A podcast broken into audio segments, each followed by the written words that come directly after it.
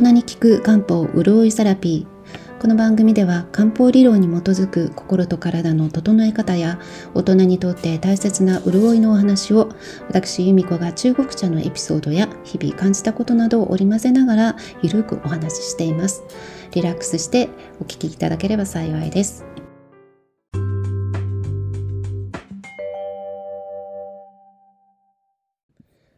皆さんおはようございます。こんにちは、こんばんは。今日もお越しいただきありがとうございます。えー、サッカー観戦で寝不足という方もね、多いのではないでしょうか。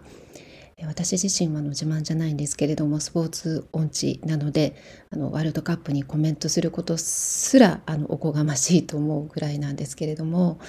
まあ、ワールドカップにしてもオリンピックにしても、まあ、国民がねこう一丸となって応援して、まあ、みんなで感動するまあ、国全体の空気を変えてしまうあのスポーツの力ってすごいなと思っています。で私の方はですね私事なんですけれどもあの今週の初めに箱根に行ってまいりました一番の目的は箱根神社に参拝することだったんですけれども全泊して温泉にゆっくり浸かってリラックスした良い時間を過ごさせてもらいましたであのまあね人によっては神社にも気があるというふうにねあの言う人もいて、えー、まあ、このポッドキャストでも再三お話ししているようにこう漢方中医学ではあの気というものが人体の生命エネルギーの源と言われていますけれどもやっぱりこう人それぞれの気ってやっぱりあるのと同じで神社にも顔があると言いますか気があるのもあるあ本当だなと思います。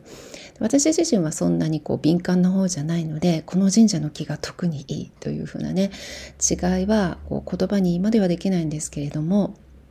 まあ、箱根神社はとっても気の良い神社だったなと思います。でちょうど箱根神社を訪れた時には朝で、えー、霧雨が降っていてで芦ノ湖からこう立ち上る霧がまた幻想的でとても何て言いますかここ心地いいというか静けさの中にもこう何か癒されるような清らかな木というものは確かに感じました。雨が降ったっていうこともねなんか一般的にはやっぱりお天気の日に神社って行きたい気持ちがしますけれどもこう箱根神社それから九頭龍神社での雨はこう浄化と歓迎の意味を表すというふうに聞いていたので恵みの雨となった。こうそういう気持ちになって素晴らしい一日を過ごしました。皆さんはどんな週末を過ごされたでしょうか？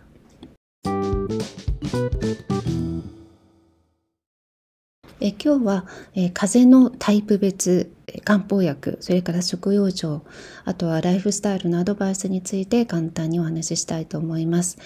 前回のエピソードでお話ししたように、え風邪の邪気と書いて漢方では風邪と呼びます。で文字通り風が体に悪さをすると風の邪気となって、まあ、風邪になるわけなんですけれどもえ風ってご存知のように風だけじゃなくていろんなものを一緒に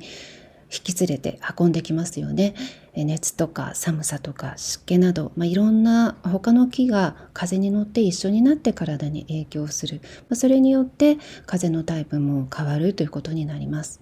その外からの邪気またま中からの生まれる邪気というのもあるんですけれども、まあ、それに対してこう対抗するというか戦ってくれるものとして私たちには自然に生まれつき備わっている気正しい気と書いて正気というものがあります。でまあ、レベルの差というのは人によって違うわけあるんですけれども、まあ、普段から私たちは暑さとか寒さとか湿気などさまざまなその木にさらされていますけれども、まあ、この正気のおかげできちんとこの正気が体を守ってくれている限りは多少の暑さ寒さで病気になることはありません。ただ、まあ、何かしらの原因例えばもともとの気が足りない虚弱な方や、えー、過労とか、まあ、加齢もあり、まあ、ストレスなどで精液が弱ってしまうと、まあ、または、まあ、邪気の方の勢力が異常に大きくなって精液をこうしのいでしまうぐらい勢力がこう強くなってしまって、まあ、精液がそれを守りきれないというような状態になると不調が起こるというわけなんですね。つまりこう病気になるかどうか不調が起きるかどうかというのは生と邪正気と邪気の戦いの、まあ、結果によるというかもうことですごくシンプルなことなんですね。そしてここからが本題の風のタイプ別養生なんですけれども先ほどもお話ししたように風はいろんなものを運んでくるそして風が何を運んでくるかによってそしてまたその人の、まあ、その邪気を受ける、まあ、風の邪気を受けるその人の状態によってもどんな邪気に影響されるかっていうのは変わってくるわけでそれによって風のタイプが変わってくるということになります。でこれから、えー、どんどん寒くなっていくと、えー、風と一緒にこう寒い邪気寒邪というものがねあの乗って体を犯す、まあ、影響されるような風空間タイプと呼ばれる風が増えてきますのでえ今日はその風間タイプへの対処を中心にご紹介したいと思います。で風間タイプの風邪の初期症状というのはですねまずはもうゾクゾクする寒気悪寒ですねから始まって肩のこわばりとかあのサラサラした透明な鼻水、えー、頭痛などの症状があります。えー、邪気はまずこう体の表面を襲って、えー、まあ、放っていくとそのまま毛穴を通って体の中に侵入していくというふうに漢方では考えられていて体の中に奥に入れば入るほど、まあ、風邪の場合どんどん治りにくい風邪をこじらせたような状態になっていくので、えー、まず体表面に邪気がとどまっている間もうその本当にごくのごく初期の段階で素早くこう邪気を追い出すということがベスト。なので、まあ、どうやって追い出すかということになるわけなんですけれどもまず汗をかかせて発散する方法。という、まあ、漢方中学では心温下表とか心療下表下表というような言い方をしますけれども、まあ、体を温めるかのかまた冷やすかによってどちらにしても邪気を発散させるようなやり方で風寒タイプの場合には体を温めて汗をかかせて邪気を飛ばすようなやり方になります。でこの風寒タイプの風邪に効く漢方薬といえばまず、え定番はよく知られている葛根湯ですね。でもし体力に自信がある方の場合はえまたこう体力のあるお子さんなんかはね、えー、葛根湯よりもさらにこう発汗作用が強いというものがあってでそれは魔王糖というんですけれども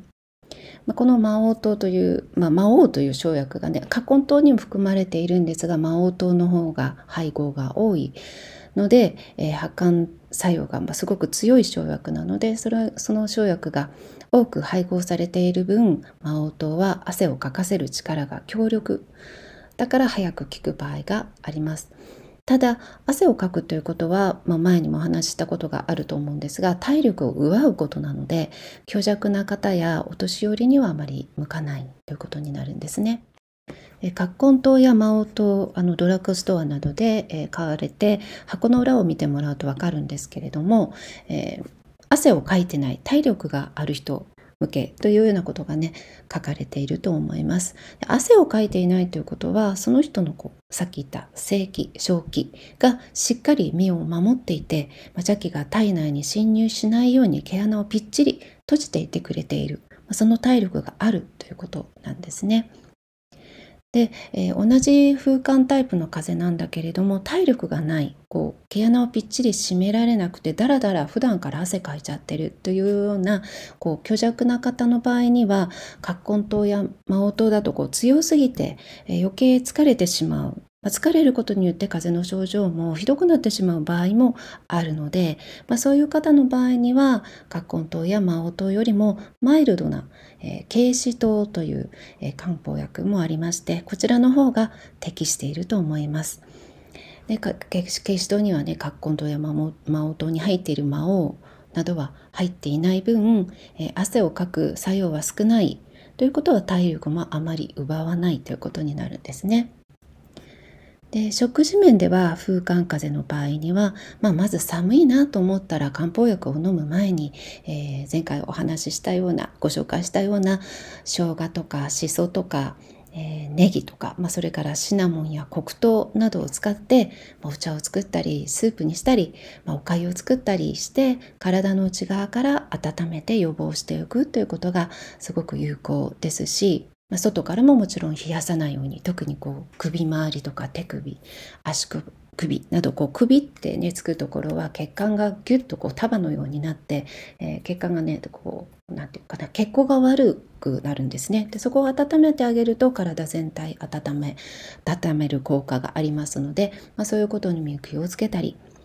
あとはお風呂でしっかり温まったり、体力がある方だったらサウナで汗をねパッとかくということも良いかもしれません。以前の知り合いでも風邪なんか日本酒熱燗ガーッと飲んでお風呂でバーッと汗かけば治っちゃうんだよなんていうね威勢のいい方もいましたけれども確かに日本酒は特にアスカンならば体を温めて血行を良くしてくれるし、まあ、お風呂で汗をかくことで、え体力があって、まあ、初期だったら風邪なんて治ってしまう。というようなねこともあると思いますしあとは、えー、卵酒という民間薬も昔から風邪予防に使われていて卵とお砂糖そこに、えー、日本酒を加えて温めて飲む。ね。えー、これも栄養もつくし風邪予防に確かに効くと思います。アルコールの強い方だったら卵酒はおすすめですが美味しいので甘くて、えー、あんまりねたくさん飲みすぎないように気をつけてくださいね。でもう一つ、えー、風寒風とは真逆の風熱タイプといって春先などに多い、まあ、風と一緒に熱の邪気が、えー、体を襲うタイプの風についてもお話ししておきますね。えーまあ、風寒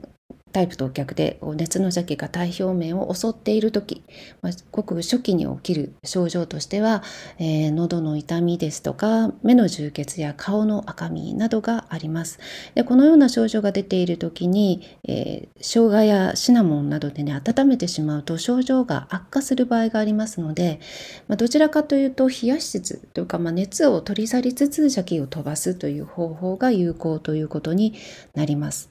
でこの、まあ、喉の痛みから来る風邪、えー、風熱タイプの風邪に効く漢方薬には銀行酸とか銀行解毒丸などがあります。えー、銀はねシルバーの銀で行はちょっと難しくて説明ができないんですけれどもあのドラッグストアに大体銀行酸は置いてあると思います。で、まあ、あのそれぞれ、えー、喉の痛みには気胸糖とかね、まあ、その症状に応じてもさまざまな漢方薬がありますが、まあ、とにかく風熱タイプの風邪の初期といったら銀行酸銀行解毒丸などが有効ですので覚えておいていただけるといいと思います。食材では、えー、ミントでミントも、えー、発火用という生薬でもある、えー、熱を取ってくれるものです。あと、えー、銀行さんにも入っている菊花、えー、菊の花ですねも菊花茶として手に入りますしあとは、えー、金銀花金と銀の花と書いてこれはスイカズラの花のつぼみの部分ですけれども、まあ、こちらも、えーまあ、喉の,、ね、あの痛みなんかにも効きますのでこういうものも、まあ、ネットなどで手に入ったら、えー、お茶にして飲む、まあ、ミントティーだけでもいいと思います。ミントティーに蜂蜜を加えるなんていういう、え、飲み方でも、えー、喉の痛み、えー、熱をね取ってくれて潤してくれるいい、えー、お茶になると思いますしあとは、えー、大根蜂蜜大根ですね、えー、蜂蜜の中に、えー、角切りにした大根をつけておくとお上澄みがシロップとして出てくるのででそれをそのまま割って飲んだり紅茶などにね入れて飲む方もいらっしゃいますので、えー、そういう熱からくるタイプの風邪が流行る時期には常備されておくといいと思います。今日ご紹介したえ風寒タイプの風邪に効く葛根湯も風熱タイプの風に良い銀行酸や銀行解毒丸というものも、えー、一旦もう邪気が体の中に入って、えー、しまってこじらせてしまった段階ではもはや効力がそれほどもないので、えー、ゾクゾクするとか喉に違和感があるとかねごく初期に飲むことがとにかく大切。